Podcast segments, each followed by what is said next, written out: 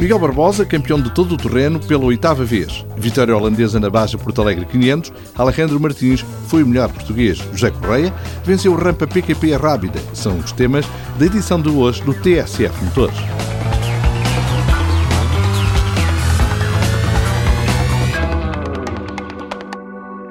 No ano do regresso, quatro anos depois, a todo o terreno, Miguel Barbosa conquistou mais um título, o oitavo, do palmarés do piloto da Toyota Hilux Overdrive. O cancelamento da Baja de Idanha Nova acelerou a decisão do título. Bastou a Miguel Barbosa iniciar a Baja Porto Alegre 500 para festejar a conquista de mais um campeonato.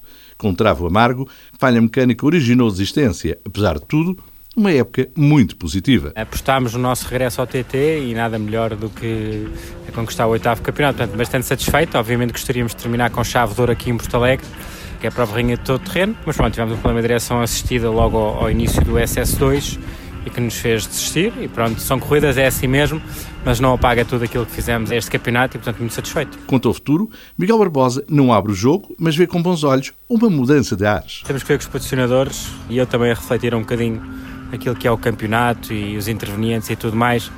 Não fiquei deslumbrado com isso e, portanto, a equacionar o que é que vai ser 2021. Para festa da época, a emblemática Baja Porto Alegre 500 manteve a tradição, dureza e emoção até ao derradeiro quilómetro. O holandês Bernard Ten Brink, Toyota Hilux Overdrive, venceu e subiu à liderança da Taça FIA de Bajas. As fortes chuvas levaram ao encurtamento do percurso no último dia da prova do ACP ribeiras intransponíveis e muita lama causaram dores de cabeça à organização. Os concorrentes efetuaram apenas um setor cronometrado com 79 km. No final de uma baja de Porto Alegre à antiga, Alejandro Martins, sexto na geral, foi o melhor português, algo que soube a pouco. O piloto do Mini John Cooper Works não escondeu que o objetivo era outro. Ganhei no Campeonato Nacional, é verdade, mas não, não ganhei a geral, que esse também era um dos meus objetivos. Não correu bem este troço, bati e tive muito para tentar sair, perdi cerca de 10 minutos, já tivemos aí a ver. Portanto, eu teria tido um outro resultado que não este que, que eu estava à espera. Uh, portanto, seja como for, eu estou, estou satisfeito de ser o melhor português, é sempre um orgulho como português. E pronto, para a próxima espero conseguir o meu objetivo um dia que é ganhar esta corrida, sim. A fechar época de sucesso, conquista do título da categoria T3, Alexandre Ré terminou no oitavo lugar da geral, segundo melhor português. No final da Baja, o piloto Canan Maverick confessou. Diverti-me muito, também sofri muito, é uma coisa muito diferente, apanhamos bastante frio, água neste caso em Porto Alegre, mas o carro é muito divertido e tivemos o prazer de evoluir o carro para, para a nossa equipa, que é a Salt Racing para os carros que vão agora ingressar no Dakar 2021. Na Baja Alentejana, Vítor Conceição teve estreia auspiciosa. O piloto do Mini All For Racing completou o top 10 e o pódio dos melhores portugueses.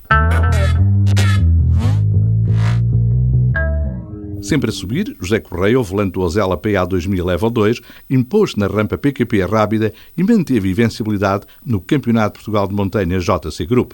O piloto de Braga, apesar de um ligeiro toque, foi o mais rápido nas duas subidas que efetuou.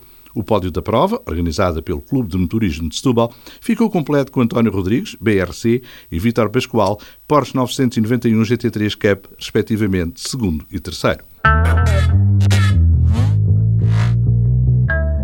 No Autódromo Internacional do Algarve, a chuva foi adversário implacável dos participantes no circuito Portimão 2 Super Racing Series. Algumas corridas foram encurtadas e ocorreram várias situações de safety car. No Campeonato de Portugal de Velocidade de Clássicos, Rui Azevedo, Ford RS 1600 e João Macedo e Silva, Porsche 911 RS-R, foram os vencedores. Nos Clássicos 1300, duplo triunfo de Luís Alegria. No Campeonato de Portugal de Velocidade Legends, vitórias de Manuel Fernandes, BMW 320D, e Hugo Mestre, igualmente em BMW 320D. Muita animação nas corridas dos Super 7.